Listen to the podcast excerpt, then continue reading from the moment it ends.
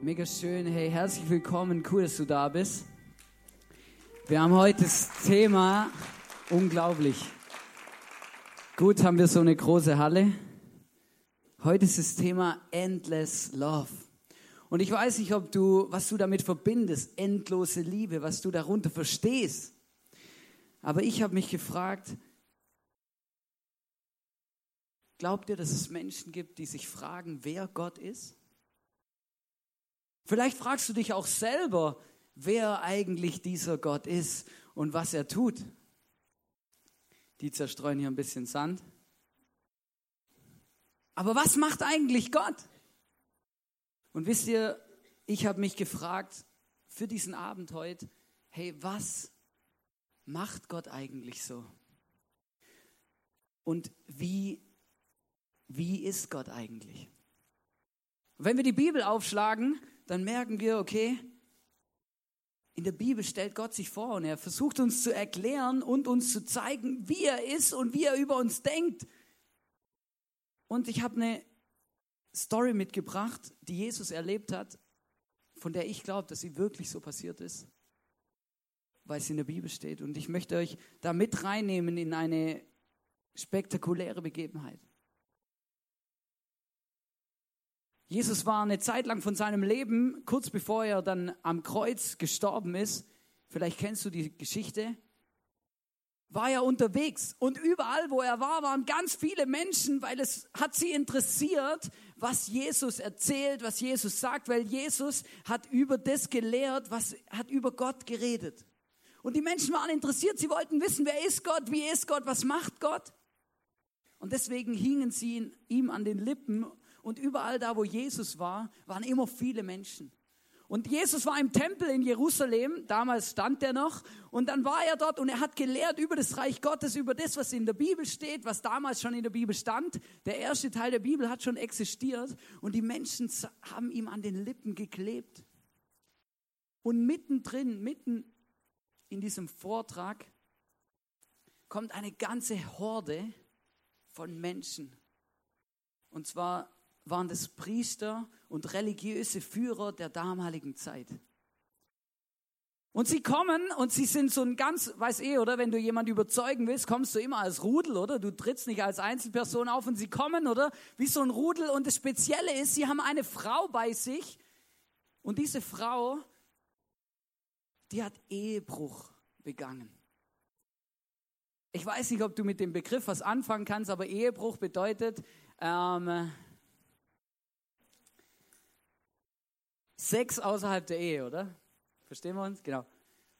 Und das Verrückte ist, sie kommen, oder? Und sie, sie schleifen diese Frau quasi so hinter sich her, oder? Ich meine, die ist ja nicht freiwillig mitgegangen, die fand es auch nicht so lässig, oder? Und dann werfen sie sie vor Jesus auf den Boden und dann stellen sie ihm eine Frage. Und dann lesen wir in der Bibel, Meister, also sie haben ihn schon gewürdigt, oder? Meister, sagten sie zu Jesus, diese Frau ist auf frischer Tat beim Ehebruch ertappt worden. Also das stelle ich mir noch spannend vor, auf frischer Tat. Aber nach dem Gesetz Moses muss sie gesteinigt werden. Was sagst du dazu? Steinigung. Also wisst ihr, Steinigung ist es brutal. Also Steinigung müsst ihr euch so vorstellen, also auch, dass wir uns richtig verstehen, das war damals eine, eine klassische Art, Menschen für Verbrechen zu bestrafen.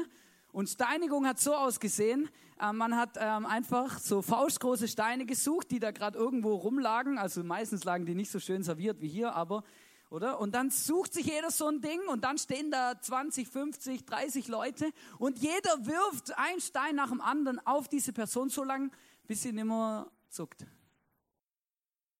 So lange, bis sie tot ist.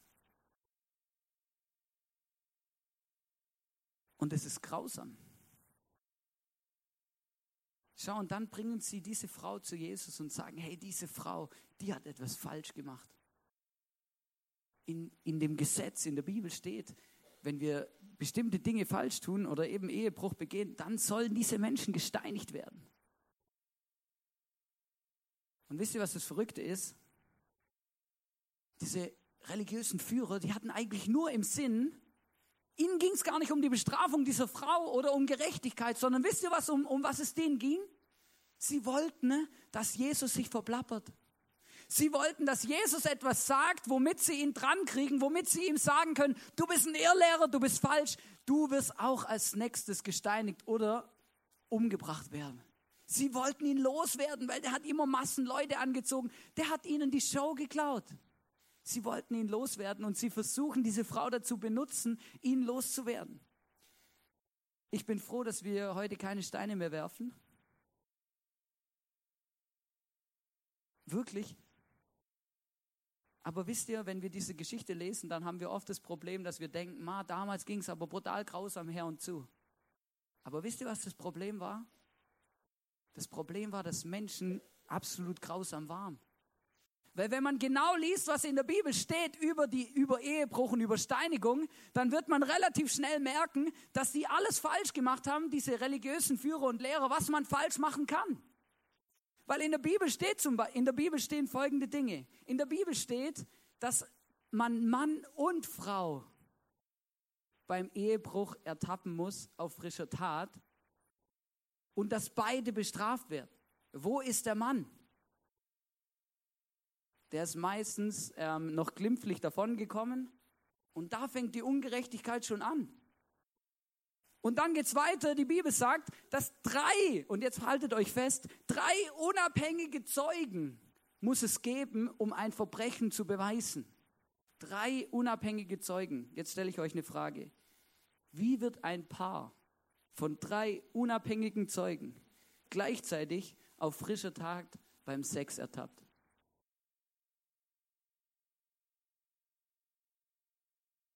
Gar nicht. Wisst ihr, und Jesus hat es gewusst, deswegen waren sie völlig falsch dran, deswegen waren sie gar nicht im Recht, diese Frau zu bestrafen. Aber wisst ihr, Jesus geht auf das alles überhaupt gar nicht ein. Überhaupt nicht. Oder sie fragen ihn, was sagst du dazu? Wisst ihr, was Jesus macht? Jesus kniet sich auf den Boden. Damals war der noch nicht geteert und auch nicht aus Holz, sondern aus Sand. Und er kniet sich auf den Boden und dann fängt er an, in den Sand zu schreiben.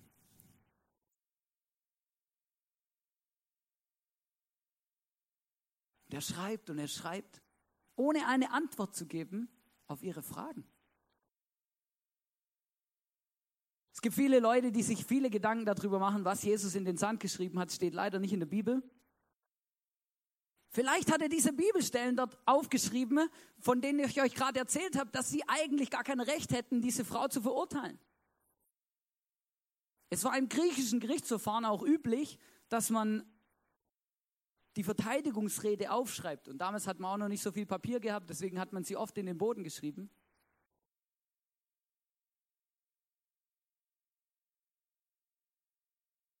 Und dann irgendwann steht Jesus auf. Dann lesen wir, aber sie ließen nicht locker und verlangten eine Antwort. Sie wollten, dass Jesus sich verplappert. Schließlich richtete er sich auf und sagte, wer von euch ohne Sünde ist, der soll den ersten Stein auf sie werfen.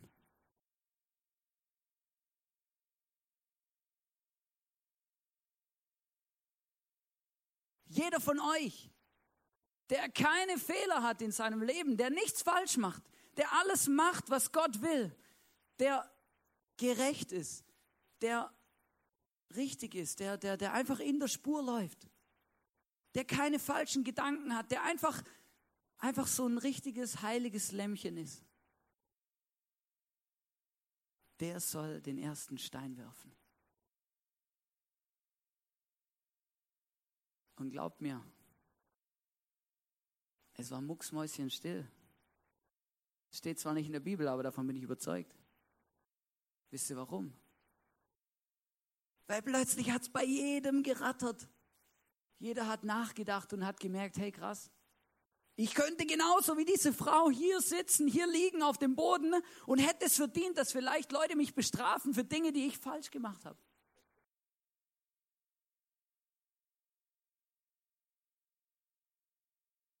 Wer von euch ohne Sünde ist, der werfe den ersten Stein. Und wisst ihr, Jesus ist dann einfach, der ist so schlagfertig. Nachdem er das gesagt hat, kniet er sich einfach gleich wieder auf den Boden und schreibt weiter. Und bei den Leuten rattert es, uns rattert. In der Bibel steht es, einer nach dem anderen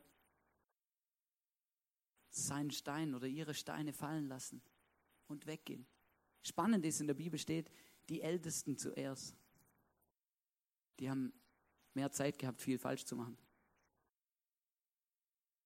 Das ist meine Interpretation. Vielleicht waren sie auch schlauer wie die Jungen. Jeder, sie ließen ihre Steine fallen und gingen weg, weil sie gemerkt haben, hey, ich habe das Recht, ich bin genauso, ich habe genauso Probleme, ich mache Dinge falsch im Leben wie diese Frau auch. Genauso. Als ich mich vorbereitet habe auf diese Predigt, wisst ihr, da habe ich mir überlegt, hey, versuchen wir uns doch mal in diese Frau zu versetzen. Während dieser ganzen Diskussion, während dem ganzen Streit und während dem ganzen Ding sitzt sie da und fragt sich nur die ganze Zeit, was passiert, was passiert, was passiert, was passiert. Sie hat Todesangst. Sie sitzt hier, sie fühlt sich unsicher, sie weiß nicht, was wird passieren. Wird, wird mich jemand retten, wird nicht, wird jetzt gleich das, der Hagel losgehen. Sie hat die letzten Bilder ihres Lebens vielleicht vor sich gehabt. Sie war kurz vorm, vorm, vorm Sterben. Sie hat sich damit Sie hatte Angst. Versteht ihr, was ich meine? Und manchmal habe ich das Gefühl, dass wir auch in solchen aussichtslosen Situationen sind, wo wir sitzen, liegen und nicht wissen, was wird passieren, was wird passieren. Und wisst ihr, was ich dann schon manchmal gedacht habe? Wäre ich doch bloß gar nicht erst in diese Situation gekommen. Ich habe diese Woche im Facebook einen Satz gelesen und der hat mich echt zum Nachdenken gebracht. Und ich glaube, dass sich viele Menschen manchmal so fühlen. Da steht, wenn ich gewusst hätte, wie sich das Leben später entwickelt, wäre ich im Sandkasten sitzen geblieben.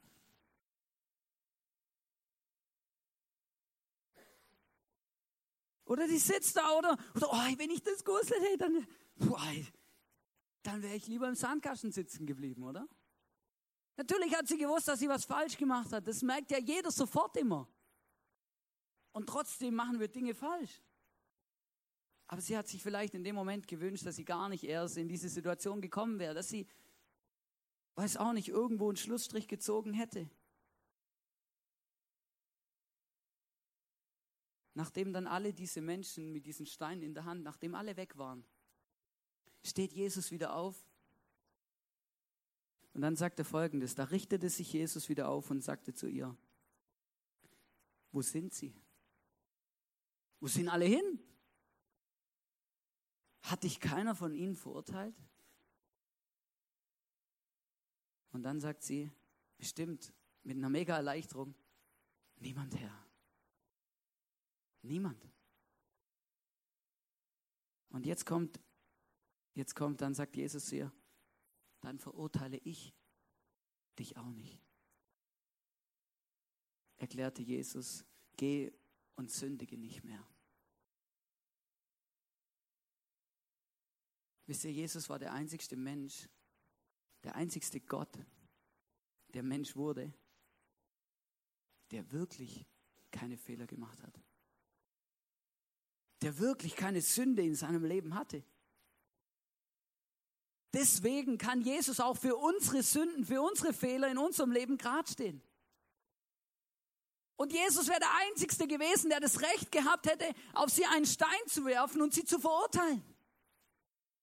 Aber wisst ihr, was er macht? Er macht's nicht. Und wisst ihr, jetzt sind wir mitten in dem Thema, um das es heute Abend geht. Endless Love. Bedingungslose, endlose Liebe. Wisst ihr, das ist dieser, so ist dieser Gott. Und so ist dieser Gott nicht nur zu dieser Frau.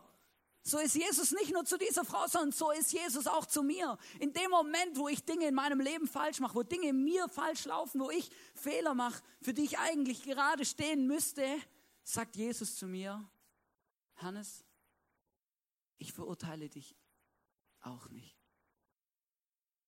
Warum?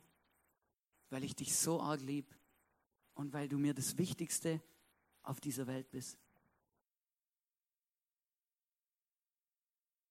Wisst ihr, wie wir Freunde von Gott werden können und sein können?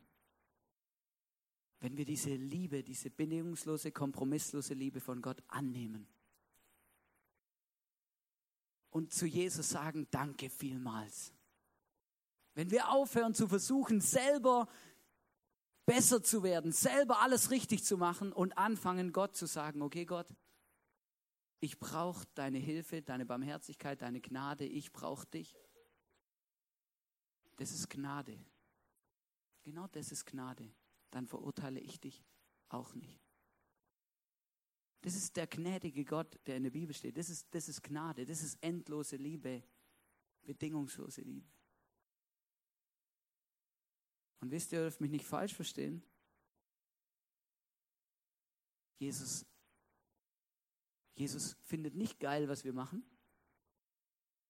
Jesus klatscht nicht in die Hände, wenn wir, wenn wir Dinge tun, die unser Leben kaputt machen, die, unsere um, die unser Umfeld kaputt machen, die unsere Beziehungen zerstören. Aber nur weil Jesus die Sünde nicht liebt, heißt es nicht, dass er den Sünder nicht liebt. Manchmal, da findet Jesus überhaupt nicht geil und Gott überhaupt nicht gut, was ich mache. Aber das heißt nicht, dass er nicht gut findet, wer ich bin. Der, der ich nämlich bin. Wisst ihr, ich weiß nicht, ob du damit was anfangen kannst, aber ich kann nur von mir selber reden. Ich mache Dinge in meinem Leben falsch. Ich mache Dinge, die machen mein Leben kaputt und die machen das Leben von anderen Menschen kaputt. Unglaublich. Manchmal bin ich gierig. Kennst du Gier? Wenn ich etwas sehe und ich will es unbedingt haben. So lustorientiert. Manchmal bin ich einfach unfair. So richtig unfair und zwar mit Absicht, weil ich will der Person was reindrücken. Kennst du vielleicht, oder? Manchmal, ich, oder? Das, manchmal bin ich neidisch. Manchmal bin ich neidisch.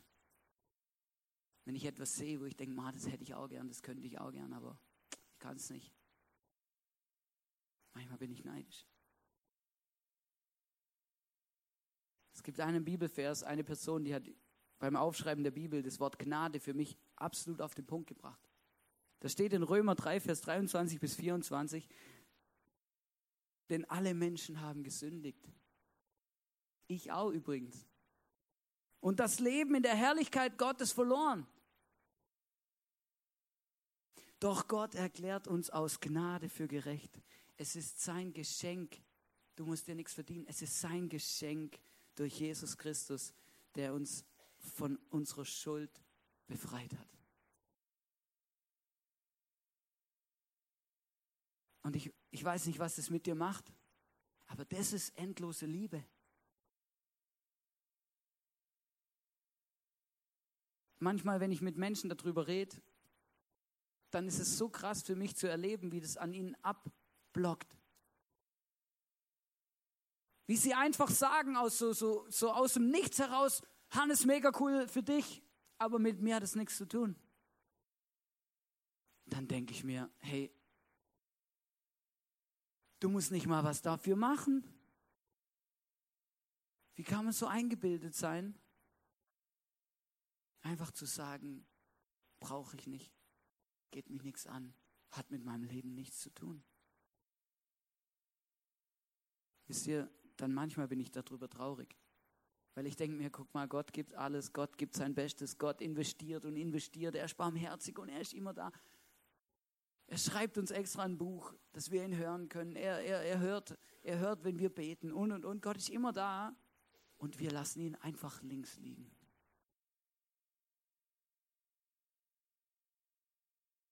Wisst ihr, Jesus stellt uns nicht in die Ecke, wenn wir versagt haben und sagt, hey, mit dir kann ich nichts mehr anfangen. Du bist Schnee von gestern. Es gibt kein zu spät. Manchmal verletzen wir Menschen, wir treffen schlechte Entscheidungen, wir zerstören Beziehungen und Gott sieht es. Gott sieht alles.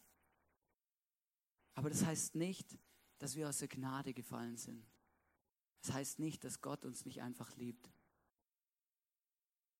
Endlose Liebe Gottes bedeutet für mich Annahme. Annahme. Endlose Liebe bedeutet für mich Vergebung. Endlose Liebe bedeutet für mich Frieden. Endlose Liebe bedeutet für mich Geborgenheit. Endlose Liebe bedeutet Hilfe. Endlose Liebe bedeutet Freude. Endlose Liebe bedeutet Hoffnung. All das kannst du bei Gott finden. All das möchte Gott uns schenken. Und wir sind nur ein Gebet davon entfernt. Ich habe euch eine Geschichte mitgebracht zum Abschluss. Und in dieser Geschichte geht es um ein, ein blindes Mädchen. Und sie ist in einem Heim für mehrfach behinderte Kinder. Und in diesem Heim, sie wohnt dort, sie lebt dort, sie wird dort betreut und sie ist blind. Und trotzdem läuft sie jeden Tag regelmäßig ans Fenster, an die Fensterfront. Und sie bleibt stehen, sie schaut raus, obwohl sie nichts sieht. Sie geht am Fenster entlang, sie geht wieder zurück. Am nächsten Tag das Gleiche.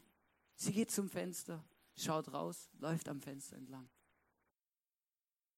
Irgendwann fragt ein Betreuer sie, was suchst du eigentlich? Du siehst ja gar nichts. Und dann sagt sie, ich suche die Sonne. Ich suche die Sonne. Schau, und manchmal habe ich das Gefühl, wir sind wie solche, wie das blinde Mädchen, laufen wir durch unser Leben an der Fensterfront entlang von Fenster zu Fenster und suchen die Dinge, die unser Herz ausfüllen soll. Wir suchen nach Erfüllung, wir suchen nach Glück, wir suchen nach Annahme, wir suchen nach Liebe, wir suchen nach Geborgenheit. Wir suchen oft so viele Dinge in unserem Leben, die wir brauchen, weil wir Menschen sind, beziehungsorientierte Wesen.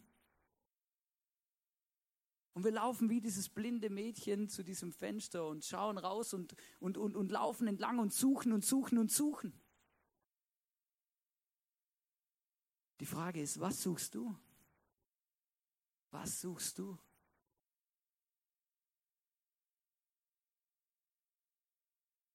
Ich habe erlebt, dass ich bei Gott all das gefunden habe, was ich gesucht habe. Ich habe erlebt, dass ich bei Gott all das gefunden habe, was ich gesucht habe. Ganz oft waren so Dinge in meinem Herzen, vielleicht weißt du, von was ich rede, solche, solche Löcher, so eine Leere. Und dann habe ich gedacht, ja, wenn ich da noch weiterkomme, wenn ich, wenn ich den Job habe, wenn ich dann endlich mal eine Frau gefunden habe, wenn ich das habe, wenn ich das habe, dann, dann geht es mir sicher besser, dann ist alles in Ordnung. Und ich sage euch was, mein Leben ist wirklich schöner geworden. Aber meine Löcher hat es nicht gefüllt. Meine tiefe Sehnsucht nach bestimmten Dingen, die ich glaube, die jeder Mensch hat, hat es nicht erfüllt. Und ich sage dir heute eins, dieses Loch in deinem Herzen, das kann nur einer stopfen. Und das ist Gott. Und wisst ihr, was das Problem ist? Er kann das nur, wenn wir unser Herz aufmachen. Wenn wir sagen, okay Gott, wenn du wirklich existierst, dann komm und dann zeig mir, wie groß du bist. Zeig mir, dass du mich liebst. Zeig mir, was du für einen Plan hast für mein Leben. Und wisst ihr, ich wünsche mir von ganzem Herzen, ich wünsche mir von ganzem Herzen, dass wir heute nicht hier rausgehen und weiter anfangen, an dieser Fensterfront auf und ab zu gehen und Gott zu suchen, sondern dass wir heute einen Schritt machen, eine Entscheidung treffen, zu sagen, okay Gott, ich mache mein Herz auf für dich. Ich sag dir, wie es mir geht. Ich sag dir, was ich brauche. Und ich erwarte von dir, dass du mein Herz füllst mit deiner Liebe, mit dem, was du mir zu geben hast. Und soll ich dir was sagen? Will jedem von uns und mir auch, und das berührt mich gerade selber, mir sagen, Hannes, dann verurteile ich dich auch nicht, weil ich liebe dich. In Johannes 14, Vers 27 steht, ich lasse euch ein Geschenk zurück. Gott will uns was schenken. Meinen Frieden, sagt Jesus. Und der Friede, den ich schenke, ist nicht wie der Friede, den die Welt gibt. Deshalb sorgt euch nicht und habt keine Angst. Wenn Gott da ist, dann kannst du einen Frieden erleben, den du sonst nirgends und nirgendwo erleben kannst. Und das wünsche ich dir und mir jetzt auch für die nächste Zeit im Worship. Und ich möchte dich herausfordern, einladen. Mach dein Herz auf. Sag diesem Jesus, was du brauchst, wer du bist. Ich bin überzeugt davon, dass du ihn erleben kannst.